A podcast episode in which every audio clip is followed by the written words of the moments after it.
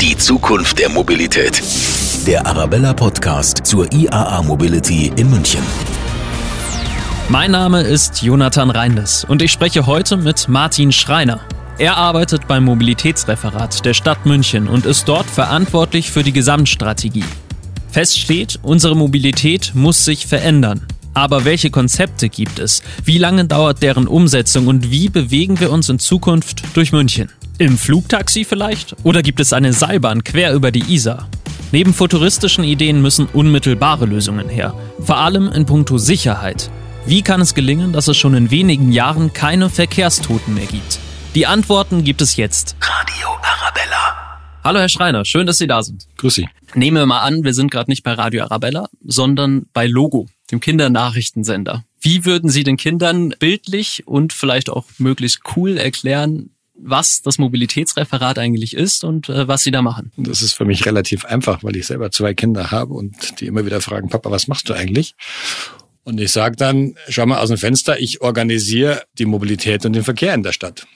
Und damit geben die sich zufrieden und sagen, okay. Nein, natürlich nicht. Die fragen danach. Ähm, und dann sage ich, da gehört zum Beispiel der öffentliche Verkehr dabei. Ich sorge dafür, dass der Bus pünktlich kommt. Ich sorge dafür, dass es keine Toten gibt oder möglichst wenig.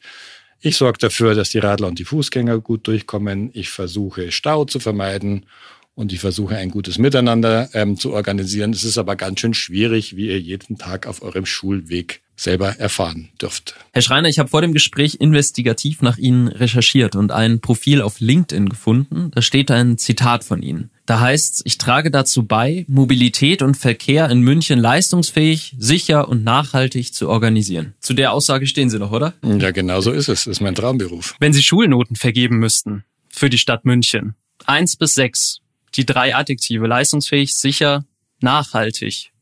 Schulnote, aktueller Stand? Das ist unterschiedlich, je nach Verkehrsmittel, aber wenn ich sie gesamt benoten müsste, würde ich eine 3 geben.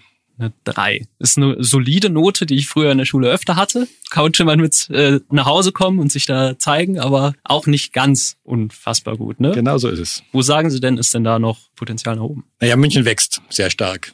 Und äh, wir haben in allen äh, Bereichen das Problem, dass die Infrastruktur nicht schnell genug mitwächst. Egal, ob es jetzt äh, die Flächen für den Fußverkehr sind, für den Radverkehr, das Angebot für den öffentlichen Verkehr, auch, ähm, äh, auch die Straßen sind zu klein, könnte man denken. Vielleicht sind auch die Autos zu groß, je nachdem, welche Perspektive man hat. Jedenfalls knirscht's im Gebälk. Und deswegen müssen wir vor allem eins tun, wir müssen effizienter werden. Und die Flächeneffizienz, das ist jetzt ein bisschen akademisch, aber die Flächeneffizienz ist das Entscheidende, damit die Stadt München leistungsfähige Mobilität künftig auch noch anbieten kann. München ist ja schon eine deutsche Großstadt, knapp 1,5 Millionen Einwohner. Jetzt die Frage, wie wirken sich so viele Menschen auf den Straßenverkehr aus? Ist der drittgrößte Ballungsraum in Deutschland. Wenn man aus dem Satelliten auf München schaut, dann wohnen da drei Millionen Leute oder sogar fünf Millionen, wenn man die europäische Metropolregion nimmt. Und da sieht man dann schon eins der großen Probleme, weil nämlich nur die Hälfte dieses Organismus aus einer Hand regiert wird und der Rest durch viele Landkreise und Gemeinden. Und das zu koordinieren wäre eigentlich eine große Aufgabe. Also wenn man München als Organismus wahrnimmt, dann ist es ein, einer der größten Ballungsräume in Deutschland. Wir sind die größte kommunale Verwaltung, weil die anderen sind Länder gleichzeitig. Und München ist die am dichtest besiedelte Stadt in Deutschland. Und da merkt man dann schon, wenn es eng wird, ist, haben wir wieder das Thema Flächeneffizienz, ist natürlich auch gibt es viel Gutes, weil sich vieles lohnt im Kulturbereich. Auch der öffentliche Verkehr kann recht effizient betrieben werden. Aber es ist eben eng und man muss ähm, schauen, dass man diese knappen Flächen gut nutzt. Dichter als Berlin, wow, das hätte ich nicht gedacht. Ja, viel dichter. Es äh, herrscht ja seit Jahren so ein bisschen dieser Begriff, München soll eine Smart City werden. Wie kann ich denn meiner Oma den Begriff Smart City näher bringen? Was soll das sein? Also wenn ich das meiner Mutter erkläre, mit 89 Jahren, dann sage ich, Mutter, Du kannst dir das so vorstellen wie mit einem Gerät, wo das Smart auch schon drinsteht, nämlich das Smartphone. Schau mal, so klein, was das alles kann. Kannst dir Fotos von den Enkeln angucken, kannst telefonieren, kannst dir im Computer gucken, wann der nächste zugeht, kannst dir ein Taxi holen, kannst alles machen. Und das bringt es eigentlich ganz gut auf den Punkt. Eine Smart City ist verdammt gut organisiert. Da geht vieles leicht und einfach. Das ist sozusagen der praktische Nutzen. Und ähm, normalerweise packt man noch ähm, die Nachhaltigkeit mit rein. Also eine Smart City ist effizient, energieeffizient, sie ist äh, sauber, ähm, sie verbraucht nicht viele Ressourcen, sie ist total gerecht, äh, sie ist wirtschaftlich erfolgreich. Das steckt da alles drin. Wo gibt's äh, in Deutschland oder vielleicht in Deutschland noch nicht, aber weltweit eine Smart City, wo Sie sagen, okay, die ist schon recht weit oder an denen kann sich München auch orientieren? Also die Smart Super City gibt's noch nicht. Jede Stadt hat besondere Stärken und Schwächen. Wenn wir zum Beispiel äh, zum Thema Digitalisierung eine ganz wesentliche Grundlage für eine Smart City, um die Stadt gut zu organisieren, musst du bei der Digitalisierung sehr gut sein und viel investieren. Dann schauen wir nach Skandinavien. Wenn wir gucken wollen, äh, wie der Radverkehr geht, ist auch sehr smart. Gucken wir nach Niederlande.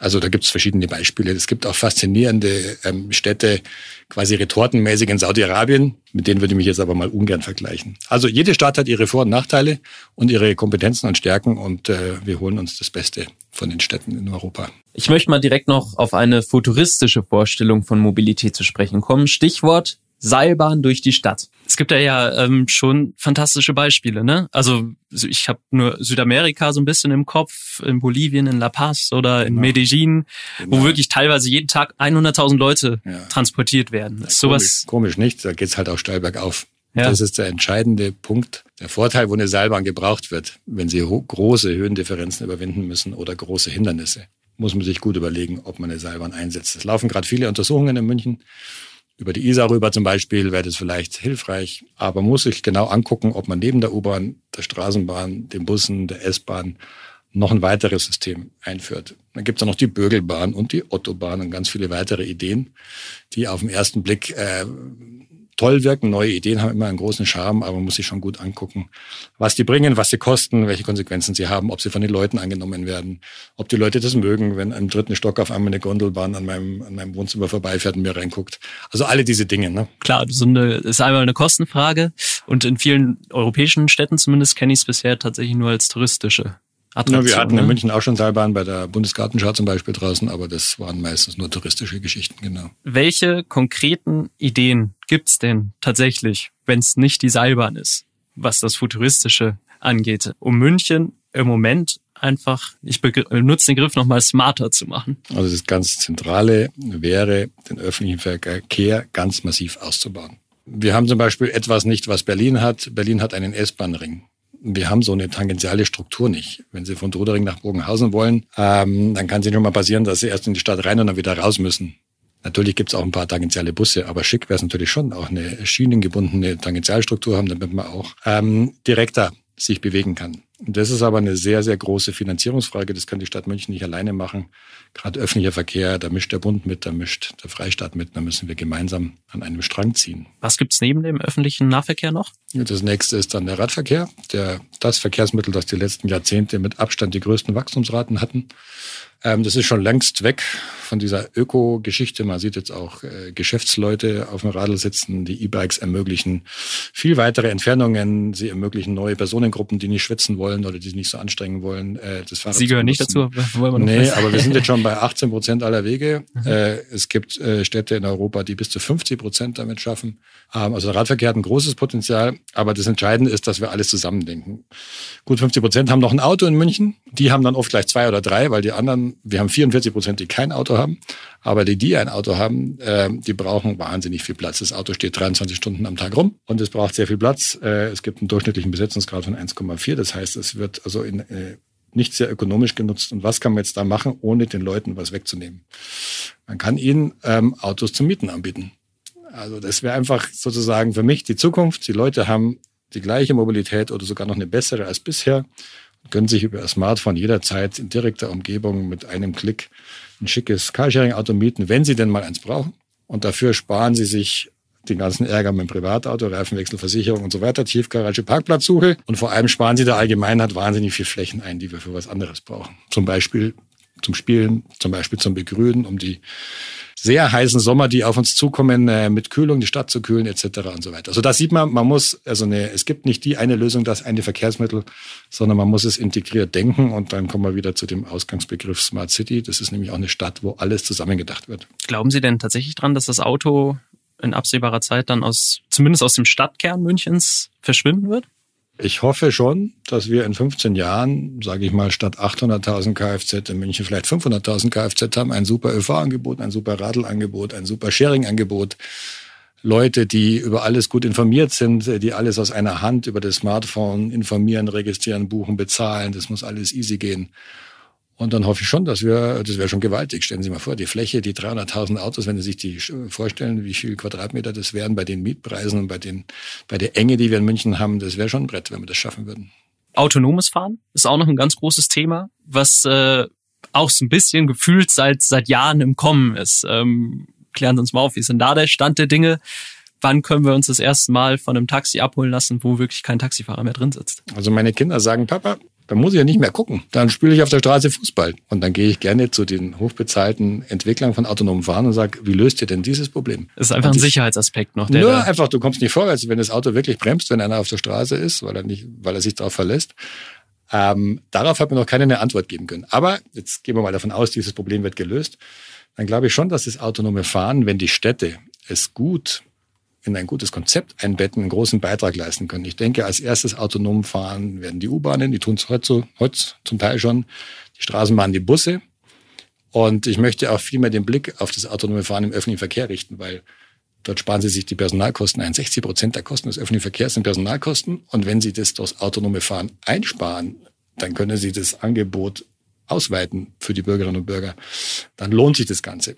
Das autonome Privatauto, ähm, da glaube ich, ähm, das ist nicht wahnsinnig interessant und verfolgenswert. Spannend wären dann noch so Mischformen, so On-Demand-Fahrzeuge, wenn dann meine Mutter zum Beispiel sich mit dem Smartphone so ein Shuttle bestellt, so ein schickes äh, und, und autonomes Taxi, ja, so und wenn sie viel Geld hat, dann sagt sie, ich will allein drin sitzen. Und wenn sie sagt, oh, ich habe nicht so viel Geld, dann hocken halt noch zwei andere mit drin das ist so aus meiner Sicht ein bisschen die Zukunft, auf die wir hinarbeiten. Aber wichtig ist eben, dass wir als Stadt da den Rahmen setzen, damit es wirklich dem Allgemeinwohl dient, damit es nicht, sage ich mal, irgendwelche Chinesen oder Amerikaner rein aus wirtschaftlichen Gründen betreiben und dann vielleicht am Schluss die Preise hochsetzen, wenn sie das Monopol haben, sondern dass wir in Deutschland und in München das Know-how dafür aufbauen, den Rahmen setzen und es dann richtig gut organisieren. Das äh, wäre mein Wunsch. Sie haben gesagt, so Sammeltaxis oder sowas. Das gibt's ja tatsächlich schon, ne? In der Form, dass man wirklich äh, abgeholt wird und mehrere Leute noch zusteigen, in Form des Isar-Tigers beispielsweise. Erklären Sie mal kurz, was, was hat sich die Stadt bei dem Isar-Tiger gedacht oder die MVG vielmehr? Ja, also der Isar-Tiger ist ein Pilotprojekt, an dem man versucht, was auszuprobieren und zu lernen, genauso wie Moja in Hamburg oder äh, Clever Shuttle oder auch Uber, ähm, auch die Taxiverbände ähm, sind recht innovativ und versuchen sich auf das Thema einzustellen. Die Idee ist einfach, äh, ich habe einen Fahrtwunsch, ich will von A nach B, andere haben den Fahrtwunsch auch. Und der Algorithmus matcht halt die Leute, die in der Nähe sind. Und äh, dann kann man eben ein Stück weit gemeinsam fahren, äh, ähm, teilt sich die Kosten und kommt damit auch ohne eigenes Auto in einem individualisierten öffentlichen Verkehr recht komfortabel ans Ziel. Wir denken, dass wir ungefähr acht Prozent der Autofahrten mit diesen neuen, schicken On-Demand-Angeboten, wie man neudeutsch sagt, ähm, tatsächlich ersetzen könnte. Zusätzlich zum, zum, zum normalen öffentlichen Verkehr, der immer das Rückgrat von jeder Mobilität sein wird. Wir müssen tatsächlich nochmal auf den futuristischen Part auch eingehen, den Mobilität einfach mit sich bringt. Wir haben vorhin schon das Thema Seilbahn gehabt. Flugtaxis. Glauben Sie daran oder hat die Stadt da schon mal ein Konzept in der Hand gehabt, das sowas in der Art beschreibt? Wir müssen uns damit auseinandersetzen. Es gibt auch schon politische Aufträge, die sagen, ja, guckt da mal, ob ihr nicht mal am Hauptbahnhof zum Beispiel einen Landeplatz vorsehen könnt für Shuttleflüge zwischen, was weiß ich, Messe, Flughafen und Hauptbahnhof etc. Ähm, das schauen wir uns genau an. Da sind wir als Stadt nicht mittendrin, weil das ist eigentlich Luftfahrt. Ja, da gibt es eigene, ähm, eigene ähm, Verwaltungseinheiten ähm, beim Freistaat, die sich darum kümmern. Ich persönlich halte Lufttaxis außer für Randbereiche nicht für geeignet, weil können Sie sich vorstellen, ähm, im Garten zu liegen oder im englischen Garten nach oben zu gucken und da schwirren so ein paar tausend Dinger durch die Gegend. Es hätte auf jeden Fall was von Star Wars, das stimmt. Aber ich glaube, auf Dauer finde ich es auch anstrengend. Das vermute ich, dass auch die Bürgerschaft so denken würde. Wie wird denn die Verkehrs Fläche in Zukunft hier in München aufgeteilt werden. Wir hatten vorhin schon das Thema E-Scooter, die wild durch die Gegend fahren, dann haben wir die Fahrräder, die Autos. Das alles muss ja irgendwie unter einen Hut kommen und jeder muss irgendwie so seine, seine Linie finden. Ja, das ist, das ist die entscheidende Frage. Der Stadtrat hat am 23. Juni tatsächlich nach ähm, 15 Jahren eine neue Mobilitätsstrategie beschlossen, die Mobilitätsstrategie 2035 ist ein Entwurf von Verwaltung und Politik, der jetzt dann mit der Bürgerschaft und mit der Wirtschaft und der Wissenschaft und allen diskutiert wird. Und da steht ganz klar drin, dass flächeneffiziente Verkehrsmittel gefördert werden. Das heißt, die kriegen auch als erstes die Fläche. Das heißt, der öffentliche Verkehr, der Radverkehr, der Fußverkehr ähm, werden Parkflächen und Fahrspuren bekommen vom motorisierten Individualverkehr, ähm, weil sie einfach auf der gleichen Fläche mehr Leute transportieren können und dadurch mehr Mobilität entsteht. Und dann werden weitere Busspuren äh, beschlossen. Das ist ein schönes Beispiel. Äh, ich will die Busse beschleunigen. Die bleiben hängen, weil, weil in zweiter Reihe geparkt wird oder weil sie nicht genug Platz haben. Und dann wird eben Platz geschaffen. Und dann hocken da halt 50 Leute in einem vollbesetzten Bus und ähm, haben einen Vorteil, weil sie ein paar Minuten Fahrzeit einspielen, weil er pünktlicher ist und so weiter. Und wenn wir es geschickt machen, kriegen auch noch die Radler ihre Fahrspur obendrauf und dann geht's in die richtige Richtung. 2035 ist das angepeilte Ziel. Bis dahin soll München auch klimaneutral sein, laut diesem ja. Konzept. Hand aufs Herz. Ist das realistisch oder sagen Sie, okay, da haben wir jetzt mal eine Zahl genannt, damit wir auf der sicheren Seite sind und äh, das könnte eng werden? Es ist auf jeden Fall ein politischer Auftrag und es ist notwendig. Und wir werden mit äh, Vollgas ist jetzt das falsche Wort, äh, in die Pedale treten, ähm, um dieses Ziel zu erreichen. Ich meine, viel liegt natürlich in der Elektrifizierung des Verkehrs. Aber das wird nicht, allein nicht reichen. Wir brauchen dringend auch das Thema Klimaanpassung, weil unsere Städte überhitzen. Und ähm, das wird sehr spannend, ja, wie wir mit, äh, wo, wo pflanzen wir eigentlich die ganzen Bäume hin? Und da gibt's eigentlich. Die sind ja auch noch da, das stimmt. Genau, die brauchen wir dringend. Äh, dieses Jahr geht's einigermaßen mit dem Sommer, aber wenn wir da mal Hitzeperioden über sechs Wochen mit 40 Grad haben, dann bin ich gespannt, wie die öffentliche Diskussion dann läuft. Ne? Welche Schlagzeile würden Sie denn in 14 Jahren ähm, von mir aus hier bei Radio Arabella in den Nachrichten gerne in Bezug auf die Mobilität in München hören? Äh, München hat den internationalen Nachhaltigkeitspreis gewonnen und ist Modellregion, globale Modellregion der UNO geworden, äh, wegen vorbildlicher äh, Konzepte im Bereich Verkehr und Energie. Welche würden Sie gar nicht gerne lesen oder hören? Drei Stunden Stau auf der Blumenstraße, Überschreitung sämtlicher Luftgrenzwerte, und außerdem, ähm, so wie in den 70er Jahren, 200 Verkehrstote pro Jahr. Das würde ich ungern hören. Dann wäre ich wahrscheinlich auch inzwischen weggezogen bis 2035. So war das. 1970 hatten wir 200 Verkehrstote, heute hat aber 20. Und wir ja. wollen null. Das würden wir alle unterschreiben, denke ich. Ähm, Und das werden wir schaffen. Herr Schreiner, wir haben als Abschluss unseres ganzen Gesprächs noch Thesen aufgestellt in der Redaktion. Wir haben uns da so ein paar Szenarien ausgedacht. Ich würde Ihnen die Thesen jetzt einfach mal kurz vorlesen. Und sie sagen dann, ja, da kann ich überhaupt nichts mit anfangen, völliger Quatsch, was ihr euch da ausgedacht habt. Oder ja, doch, das könnte so in der Art eintreffen. These Nummer eins wäre, in München wird es keinen Stau mehr geben. Das Wort Stau wird zum Fremdwort. Also es wird auf jeden Fall deutlich weniger Stau geben, weil die Leute den öffentlichen Verkehr nutzen, den Radverkehr nutzen, viel zu Fuß gehen und sehr viel Homeoffice machen. Wie wir das ja aktuell schon erleben, das stimmt. Genau, und weil die Mobilität deutlich besser als heute organisiert ist. These Nummer zwei, niemand hat mehr ein eigenes Auto. Niemand, glaube ich nicht, aber deutlich weniger. Ich würde mal sagen, statt 800.000 Kfz haben wir dann 500.000 Kfz und auf der Fläche der frei werdenden 300.000 Kfz ähm, errichten wir, pflanzen wir Bäume, Parkbänke, Brunnen, Aufenthaltsflächen, Fahrradständer, Plätze für Carsharing. Alles, was die Stadt sonst noch braucht. Diese Nummer drei. Wir brauchen nur zehn Minuten vom Hauptbahnhof zum Flughafen. Es gab da mal einen Ministerpräsidenten in Bayern, der das schon mal angedeutet hat, vor etlichen Jahren. Ist aus meiner persönlichen Sicht für die urbane Mobilität nicht so wahnsinnig wichtig, aber es wird auf jeden Fall eine durchgehende Express-S-Bahn geben, die sehr schnell zwischen Hauptbahnhof und Flughafen zuverlässig vor allem hin und her pendelt. Die nicht unbedingt Transrapid heißen muss, aber vielleicht. Ja, und auch nicht daran eine Störung hat. Wie die S1 aktuell, so ein bisschen. Ich bin da leid geplagt. Ja, schwierig. Ähm, die Störungsanfälligkeit unserer öffentlichen Verkehrssysteme ist schwierig. Es liegt auch daran, dass wir, ähm, wir haben einfach, wenn Sie in die Schweiz gucken, die Schweiz investiert achtmal mehr Geld in ihren öffentlichen Verkehr, als es Deutschland tut. Und wenn sie in der Schweiz im öffentlichen Verkehr unterwegs sind, da bleiben keine Wünsche offen. Woran hakt es? Ist das ein politisches Thema tatsächlich? Das ist ein rein politisches Thema. Rein politisches Thema. Welche Priorität bekommen welche Verkehrsmittel? Und natürlich haben wir da Jahrzehnte Rückstand. Und die gilt jetzt aufzuholen. Ich habe aber den Eindruck, dass auf allen Ebenen langsam ein Umdenken einsetzt. Jetzt zum Beispiel, äh, ich meine, wir haben ein großes Thema ist auch der Güterverkehr. Die fahren zum Teil auf dem gleichen Gleis wie der Personenverkehr.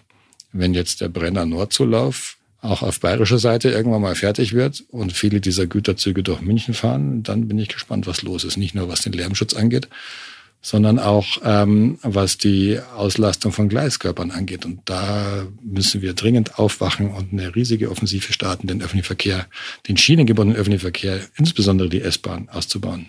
Wir sind ein bisschen abgeschweift, aber das ist, äh, glaube ich, nochmal gut, dass wir es äh, ausgeführt haben wir waren bei den Thesen. These Nummer vier ist, äh, wir werden alle in Flugtaxis durch München fliegen. Nee, wird nicht passieren. Ganz klare Antwort. Ganz klar. Das würden die Bürgerinnen und Bürger nicht akzeptieren. Wer möchte schon den ganzen Himmel wie ein Bienenschwarm voller Flugtaxis haben? Ne? Wir kommen zum Abschluss zu dem Thema, das wirklich dann äh, wichtig ist in Bezug auf Mobilität. These Nummer fünf lautet nämlich, es wird keine Verkehrstoten mehr geben.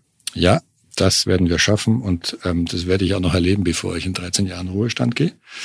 Wir haben einstimmig im Stadtrat, das hat mich sehr gefreut, alle Parteien waren da dafür, ein aus Skandinavien stammendes Konzept namens Vision Zero beschlossen. Und da steht drin, die Stadt München lässt so lange nicht locker, bis wir bei keine Getöteten mehr im Verkehr haben. Und ich bin mir deswegen so sicher, dass wir das schaffen, weil es Helsinki schon geschafft hat. Sie hatten 2019 tatsächlich mal keine Getöteten im Verkehr. Ähm, und äh, ein Jahr später hatten sie wieder welche, aber deutlich weniger. Wie haben die das gemacht, konkret? Also die haben die Geschwindigkeit massiv reduziert. Die haben flächendeckend Tempo 30 gemacht, im Hauptstraßennetz Tempo 40.